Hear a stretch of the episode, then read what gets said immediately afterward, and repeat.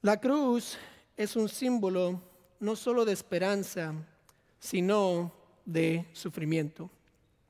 Al acordarnos de esta semana de Semana Santa, nos acordamos de la entrada triunfal de Jesucristo a Jerusalén. Al comenzar esta semana hace más de dos mil años, Jesús entró a Jerusalén y fue con sus discípulos, se les pidió que agarraran a un burro para que él entrara a Jerusalén. Él entrando a Jerusalén, la gente ah, le, ah, le, llamamos Domingo de Palmas porque tenían palmas en sus manos y le estaban como dando ah, alabanza, honrando a Jesucristo, le estaban reconociendo como el Mesías, como el rey soberano que iba a venir y reinar y liberar al pueblo de Israel del imperio romano y estaban contentos de que Jesús había entrado a Israel y estaba ahí, ya el prometido de Israel estaba. Ah, esta semana, la semana antes de su crucifixión, fue una semana muy ocupada para nuestro Salvador. Desde el capítulo 12 hasta el capítulo 19 del libro de Juan, abarca la última semana de Jesús. Eh, eh, Jesús Ah, está enseñándoles a sus discípulos, los está preparando para la cruz, les dice que va a morir, les dice que, Pedro, le, que Pedro le va a, negar, que Judas va a traicionarle y los está preparando durante la semana para solo este evento que es la crucifixión de Jesús. También estaba preparándolos para después de la cruz, cuando es tiempo de que Jesús vaya, ¿qué van a hacer sus discípulos en este tiempo? Si usted se acuerda, al final de esta semana eh, Jesucristo agarra a sus tres discípulos más cercanos y se van al, jardín de Getsemaní y él empieza a orar y empieza a, pedirle a Dios que le ayude durante este tiempo difícil y vienen y lo arrestan ahí en, el, en, Getsemaní. Pedro, obviamente como es Pedro, quiere, ah, no quiere que esto suceda, agarra una espada y le corta la oreja, ¿verdad? A uno de los que están arrestando a Jesús. Jesús le dice a Pedro, espérate, esto tiene que pasar, va entonces Pedro, perdón, Jesús va con esta persona y le sana su oreja. Inmediatamente después todos sus discípulos huyen y Jesús se encuentra solo. Después de que lo arrestan, lo llevan con, con Pilato y le hace preguntas. El concilio le hace preguntas, lo bofetean, lo mandan con Herodes, lo regresan con Pilato. Y si usted se acuerda de la historia, Pilato le manda a la cruz para que muera. Pilato en su corazón no quería que Jesús muriera. Pilato sabía que Jesús era inocente. Y la única razón que lo mandó a morir en la cruz fue porque los judíos le estaban presionando. Le estaban gritando, crucifícale, crucifícale. Y Pilato en vez de hacer lo correcto, hace lo que los judíos quieren. Y lo manda a la cruz y castigan y matan a nuestro, a nuestro Jesús, a nuestro Salvador. En los tiempos romanos, la crucifixión se usaba como una herramienta para castigar a criminales y para mantener a la gente sumisa hacia el imperio romano. Acuérdense, los romanos estaban infiltrando a Jerusalén, Israel, no eran dueños de, ese país, de, esa tierra, estaban ah, tratando de crecer su imperio y estaban ahí tratando de que la gente fuera sumisa a ellos. Y usaban las cruces o la muerte de crucifixión para decirle a, a los que estaban viendo, hey, nosotros tenemos poder sobre ti. En los tiempos romanos había tres tipos de cruces. Había una, una cruz que era la cruz de T mayúscula, ¿verdad? La viga transversal se ponía encima de, de la viga que estaba vertical. Había una cruz de T minúscula, que es la que nosotros reconocemos que más, más seguido porque es la que con la cual que Jesús fue crucificado y también había una cruz que era una cruz X. Ah, cada una de estas cruces tenía su razón y su propósito por ser usada. Nosotros sabemos que la cruz de T minúscula es la cruz que usaron para crucificar a nuestro Señor. Una de las razones que sabemos es que porque tenía un letrero encima de él que decía Rey de los Judíos. Obviamente la T minúscula es la única que uno puede poner una señal o un letrero encima diciendo que él era el Rey de los Judíos. No importa cuál cruz fue, lo que, lo que sabemos es que las tres cruces eran de sufrimiento. La muerte de cruz no era una muerte humanitaria como tenemos las leyes de hoy. Hoy cuando alguien tiene, eh, le dan la pena de muerte, él este, normalmente pasa 10, 15 años en la cárcel ah, esperando a que, su fecha de muerte venga y cuando es tiempo de morir le dan una comida muy, muy rica el, día antes, lo, llevan temprano a, donde va a fallecer y ahí en ese momento ah, lo ponen a dormir y nunca despierta y ahí muere. La crucifixión no era una muerte así, no era una muerte humanitaria, estaba, diseñada para causar dolor, para causar ah, sentimientos, cosas malas. Es, eh, algo ah, feo. A veces la muerte de cruz tomaba días. A veces se quedaban colgados hasta que la persona muriera. Se colgaban hasta que ya no respiraba. Normalmente lo que sucedía es que al estar colgado por las manos, Ah, y por los pies su cuerpo caía y ya no podían respirar. Entonces, con, los clavos que tenían en los pies, se levantaban un poco para respirar y después se cansaban de estar levantados y caían otra vez. Y se empezaban a asfixiar otra vez. Y, y eso pasaba hasta que la persona no tenía fuerzas para respirar y morían por falta de aire. Por eso, si usted ve en el versículo 32, dice que los soldados vinieron y quebraron las piernas de los malhechores, porque venía la Pascua. Y los judíos no querían a alguien muerto en la Pascua. Entonces, para que no pasaran días los malhechores o esas personas en la cruz muriendo, vinieron y le quebraron las piernas para que no pudiera respirar ya más y se asfixiaran. Cuando vinieron a Jesús, Jesús ya estaba muerto. No tuvieron que quebrarle sus piernas en la crucifixión de Jesús hubo mucho más que le hicieron a él, que le hicieron a otras personas. Jesús había sufrido ya, mucho, mucho más que los otros malhechores. Pilato no quería crucificar a Jesús, como dijimos, y él quería soltarlo, pero porque los judíos le insistían, Pilato le crucificó. Pero eso no fue todo. Note el versículo 1 del capítulo 19. Dice, así que entonces tomó Pilato a Jesús y le azotó y los soldados entretejieron una corona de espinas y la pusieron sobre su cabeza y le vistieron con su manto de púrpura y le decían, salve rey de los judíos, y le daban que bofeteadas. Nota el versículo 17. Dice, y él cargando su cruz salió al lugar llamado de la calavera y en hebreo Gólgota. Nuestro Jesús no solo fue crucificado, pero también fue, dice la Biblia, azotado. Ahora, el azote no es como nosotros le damos a nuestros hijos, ¿verdad? Como dice, te voy a dar un azote y sabemos que es un, ay, ahí te va. No, no, el azote eran latigazos. Los judíos tenían una ley que, no, que prevenía a las personas ser latigadas más de 40 veces. Entonces 39 eh, veces era lo máximo que una persona podía ser latigada. Sin embargo, los judíos no latigaron a Jesús, los romanos latigaron a Jesús y los romanos no tenían esa ley. Y lo más probable es que los romanos no, pararan, no paraban a las 39, ah, a, las 39 latigazos. Ellos tal vez fueron mucho más de 39.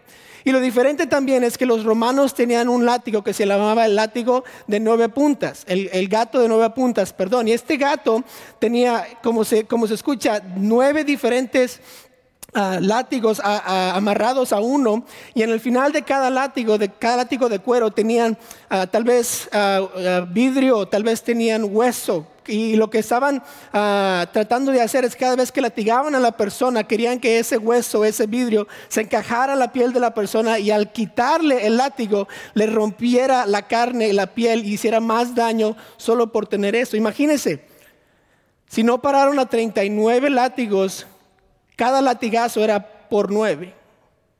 39 latigazos por nueve son 351 latigazos. Digamos que se fueron hasta 50 latigazos. Eso iguala a 450. Tal vez se fueron hasta 100. Eso iguala a 900 latigazos. Eso fue antes de ser crucificado. No solo eso, dice la Biblia que pusieron coronas de espinas en su cabeza, una corona de espinas. Ahora, no es una espina como la del rosal que nosotros tenemos en casa, allá en, las oficinas de la iglesia tienen una, ah, unas espinas que son de las que crecen allá en Jerusalén. Y las espinas que crecen allá en Jerusalén son más o menos como de dos pulgadas y están grandes. Y al ponerle estas coronas de espinas a Jesús, no solo se la pusieron así bien bonito, ¿verdad? Como, ah, aquí tienes tu rey. No, no. Los romanos eran personas perversas y malvadas. En otro pasaje dice que le golpeaban su cabeza con la corona de espinas encima para que las espinas entraran a su cráneo, a su cabeza. Ahora, no sé, si usted sabe, pero la cabeza tiene muchas, muchas venas, es, tiene, es muy vascular, tiene mucha sangre. Imagínense entrando nada más uh, las, todas las coronas, que, las espinas que tenía, toda la sangre que estaba chorreando en la, en la, en la cara de nuestro Salvador. Aparte de eso, dice el versículo 3 que le bofeteaban. Ahora, yo no sé usted, pero me imagino que, los ah, romanos no eran tiernos eh, al bofetear a la gente. Si usted ve una pelea del boxeo, ¿verdad? Tienen guantes y se pegan. ¿Y cómo salen? Todos hinchados, morados, ¿verdad? Pero imagínense que Jesús no podía pelear en contra de ellos, solo estaba recibiendo las bofeteadas. ¿Y cómo le pegaron? ¿Quién sabe? Mano abierta, puños, no sé qué era, pero no, no era algo bonito ser bofeteado. nadie aquí quiere decir, ¿sabes qué? Dame una, pégame, pégame, para ver cómo se ve, para ver cómo se siente. Nadie. ¿Por qué? Porque no se siente bonito. Y a nuestro Jesús, los soldados le bofetearon, le dieron puñetazos en la cara. Y si eso no fue suficiente, le dan su cruz para que la cargue. Piense, no en una crucita como estas, una cruz de tal vez de 6 pulgadas por 6 pulgadas, 15 pies de alto, 12 pies de largo, cargando. Por eso es que nuestro Salvador no pudo cargarla hasta Gólgota. Alguien tuvo que cargarla. ¿Por qué? Porque estaba súper cansado. Su cuerpo estaba bien herido. Con tanto que sufrió, tanto dolor, tantas heridas, tanto reproche, aún en la cruz, escogió decir algunas cosas. Si hubiera sido yo en la cruz y esto me hubiera pasado a mí, yo hubiera guardado mis fuerzas. No hubiera dicho nada, yo hubiera dicho, aquí me, aquí me quedo, ojalá pueda sobrevivir esta tortura que está pasando. Tal vez puedo vivir unas cuantas horas más, unos cuantos días más, pero nuestro Señor usó sus últimas fuerzas para decir algunas cosas. ¿Qué dijo? Hay siete frases que el Señor dijo en la cruz antes de morir. Y Juan graba tres de ellas. ¿Por qué entonces es que Jesús dijo lo que dijo en la cruz? ¿Cuál fue su motivo? Él sabía lo que estaba haciendo, él sabía lo que estaba pagando, él sabía el precio que costaba de lo que estaba haciendo. ¿Por qué es que dijo lo que dijo? Pues quiero ver tres razones o tres tres motivos por los cuales Jesús dijo lo que dijo en la cruz. Nota el versículo 26, nuestra primera frase dice esto. Versículo 26 dice, cuando vio Jesús a su madre y al discípulo a quien él amaba, que estaba presente, dijo a su madre, mujer, he ahí tu hijo. Después dijo al discípulo, he ahí tu madre. La primera frase que dijo es, mujer, he ahí tu hijo he ahí tu madre. ¿Qué nos quiere decir esto? Quiere decir que Jesús nos está diciendo que el sacrificio fue por personas. El sacrificio fue por personas. Con tanto que nuestro Señor Jesús estaba pasando en estos momentos, ve a María, ve a Juan que están a su lado y le dice a Juan, cuida a María. No le está dando a María una posición espiritual, solo le está encomendando a Juan que la cuidara en esta tierra. No hay ningún lugar en la Biblia donde nos manda rezar a María o hablar con María. María, como cualquiera de nosotros, fue pecadora y necesitaba un Salvador ah, y la salvación que Cristo solo ofrece. Pero en esos momentos, aún en esos momentos difíciles, Jesús los ve y se preocupa por personas individuales. Está pagando por los pecados del mundo, pero le habla a Juan y le habla a María. Jesús tomó el tiempo para hablar con personas en sus momentos más difíciles. Otro ejemplo es el malhechor. Si usted busca en Lucas 23, ve que dice, dice, y dijo a Jesús el malhechor, acuérdate de mí cuando vengas a tu reino, versículo 43. Entonces Jesús le dijo, de cierto te digo que hoy estarás conmigo en el paraíso. Muriendo en la cruz le dice a esta persona, vas a pasar en la eternidad conmigo porque, porque creíste en mí. Jesús una y otra vez está preocupando por el individuo, no solo por todas las personas o solo el mundo. La muerte de Jesús no fue el fin de Jesús, sino fue el principio de la salvación. Eso fue el paso que tenía que Jesús tomar para que nosotros pudiéramos ah, recibir la salvación que Él ofrece. Después de la muerte de Jesús, todo iba a continuar. Eh, todos los que estaban siguiéndole iban a seguir los caminos de Jesús, iban a predicar el Evangelio a todo el mundo. Básicamente Jesús les está diciendo que la vida va a continuar. Juan, cuida a María, ¿por qué? Porque ustedes van a ir y predicar el Evangelio a todo el mundo. Ah, la, vida continúa, el mundo continúa. Jesús se sacrificó por personas, por María, por Juan, por usted y por mí. Me imagino, ¿verdad? María siendo la madre terrenal de Jesús estaba muy triste en esos momentos.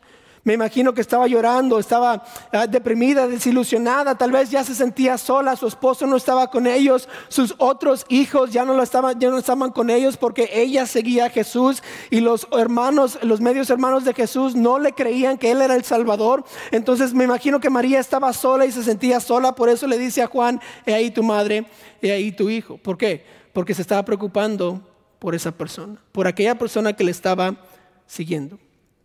Jesús como que viendo todo esto, toma tiempo y les dice, cuídense, sigan adelante, estoy haciendo esto por ustedes.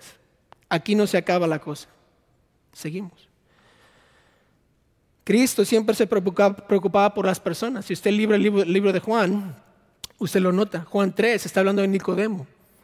Y Nicodemo viene él en la noche a Jesús y Jesús le dice, tienes que nacer de nuevo.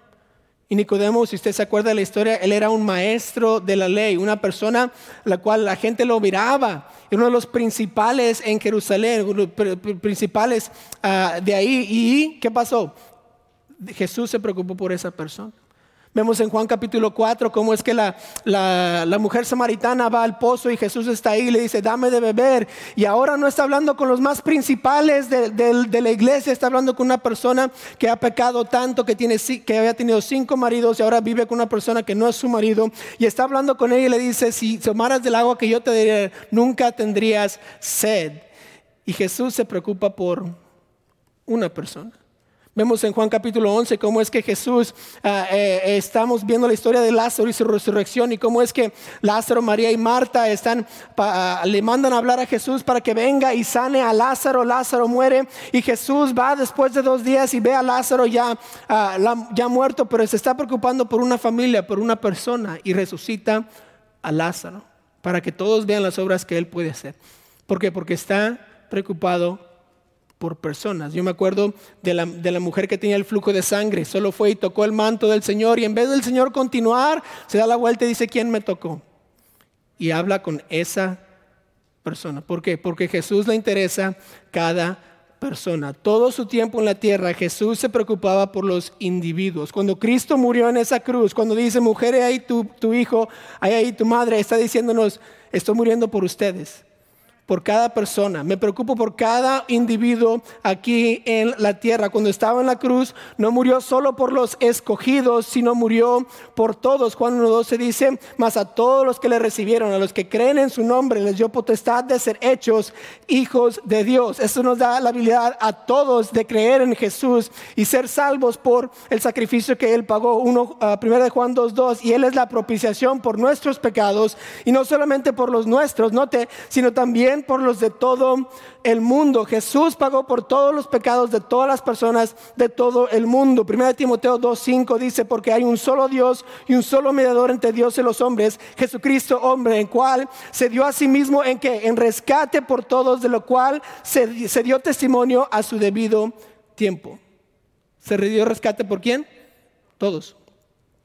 Cuando estaba en la cruz, sufriendo, pensó en María.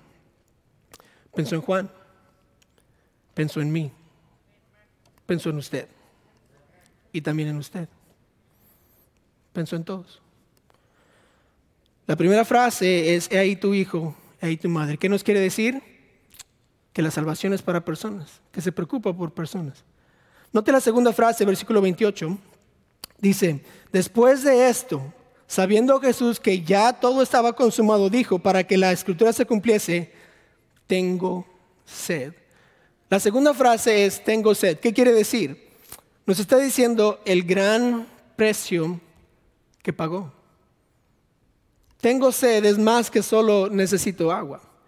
Imagínense después de unas 16 horas tal vez sin comer, sin beber, de latigazos en el sol, cargando su cruz, siendo burlado, siendo crucificado. Jesús exclama dos, dos palabras, tengo sed, refiriéndose al gran precio que estaba pagando en esa cruz.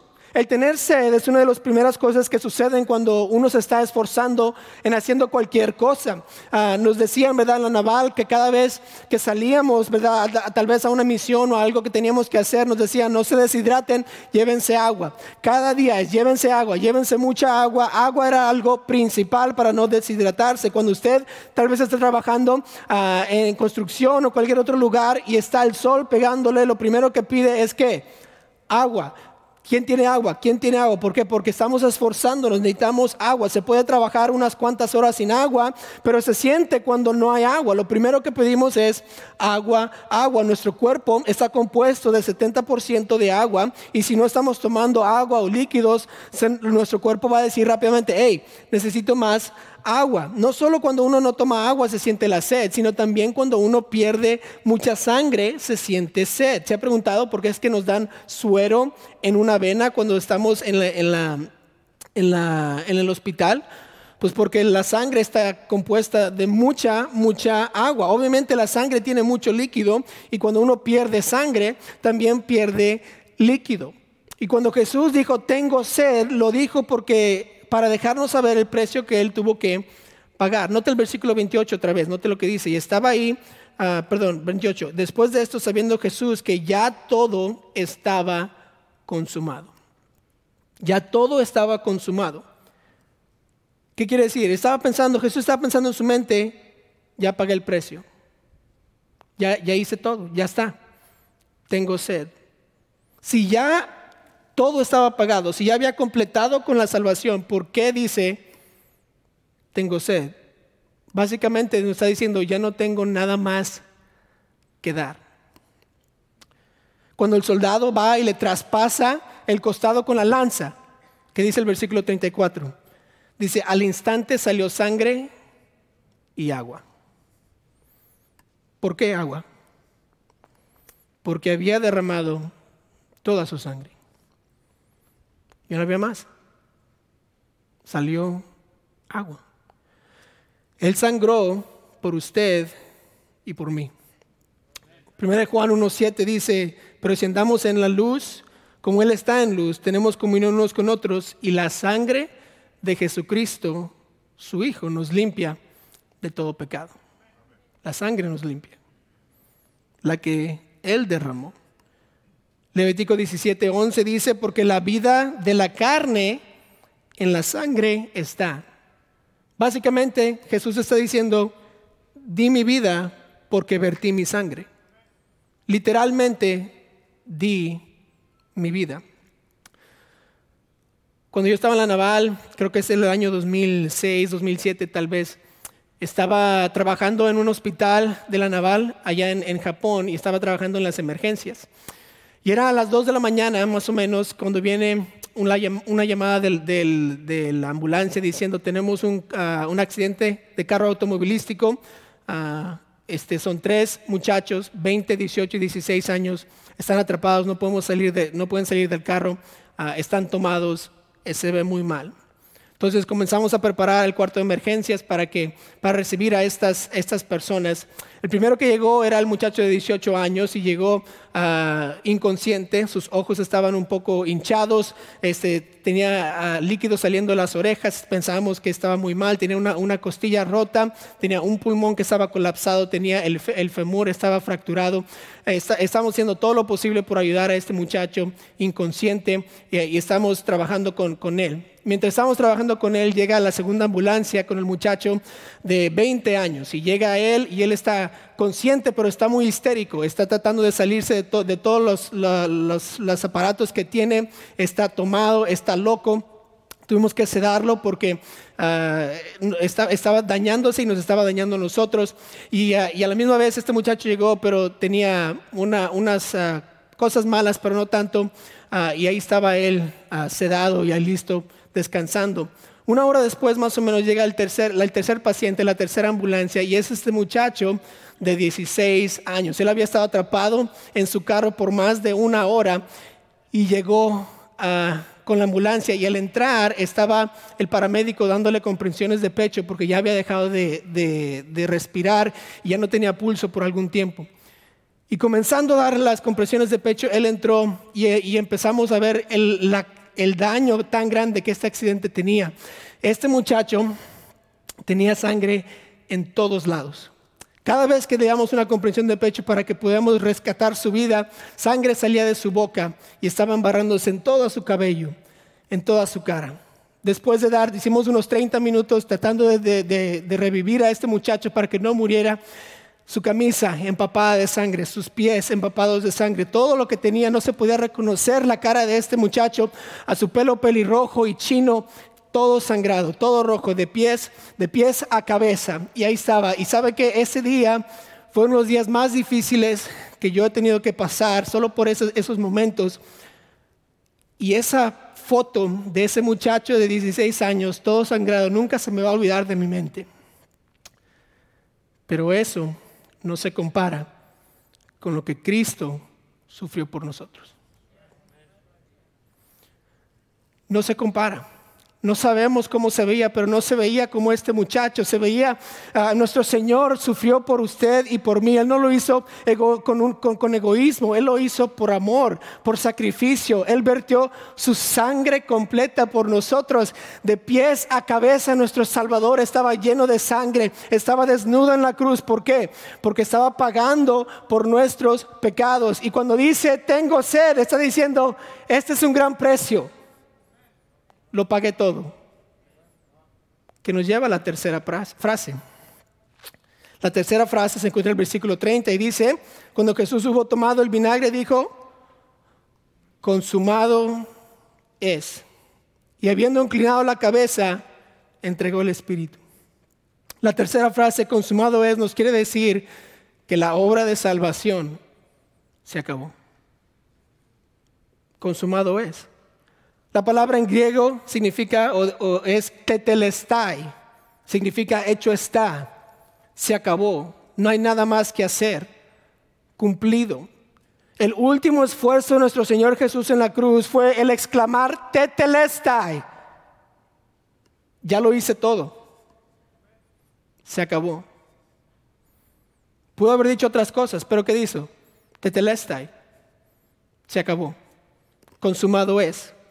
El gran precio que pagó por todos, esa sangre que vertió por cada persona en la tierra presente, pasado y futuro, fue terminado. Ahí en ese momento se cumplió lo que Él tenía que hacer. Cristo murió en nuestro lugar para que nosotros no tuviéramos que morir, no tuviéramos que sufrir lo que debíamos sufrir. Jesús lo completó, no nos necesitaba a nosotros para acabar esa obra, no necesita que nosotros hagamos algo para suplementar lo que hizo, ya está completado. Romanos 6:10 dice, porque en cuanto murió al pecado, murió que una vez por todas, mas en cuanto vive para Dios, vive. Hebreos 7:27, que no tiene necesidad cada día como aquellos sumos sacerdotes de ofrecer primero sacrificio por sus propios pecados y luego por los del pueblo. Noten, porque esto lo hizo que una vez para siempre. Jesús murió una vez ¿Por qué? Porque ya se acabó, no hay nada más que hacer por la salvación. Hebreos 10:10, en esa voluntad somos santificados mediante la ofrenda del cuerpo de Jesucristo. Note,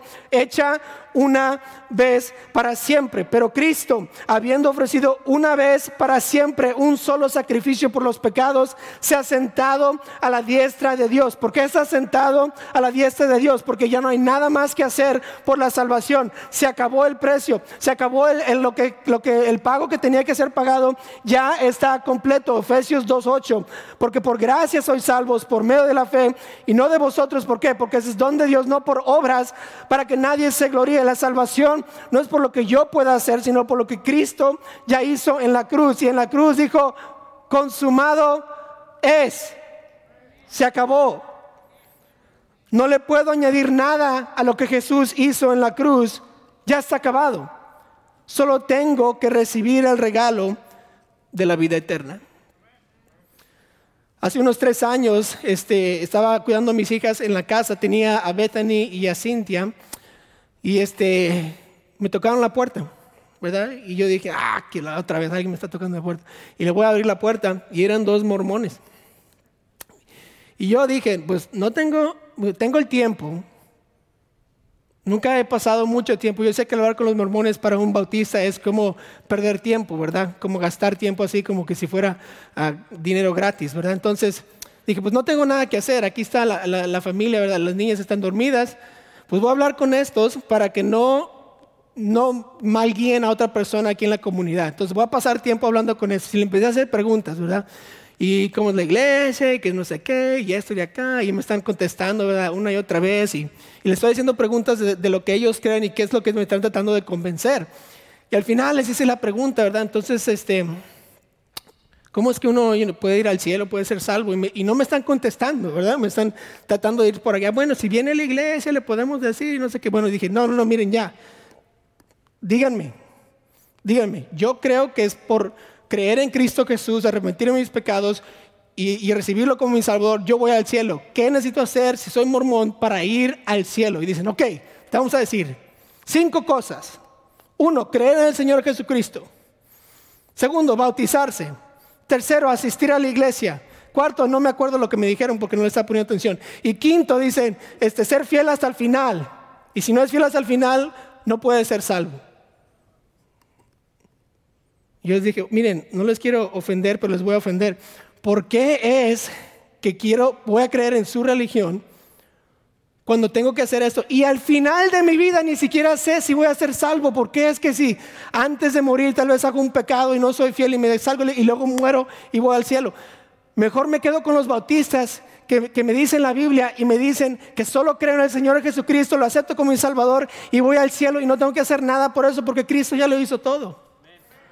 Pero saben, todas las otras religiones, hasta denominaciones cristianas, tienen algo que le quieren añadir a lo que Cristo ya hizo.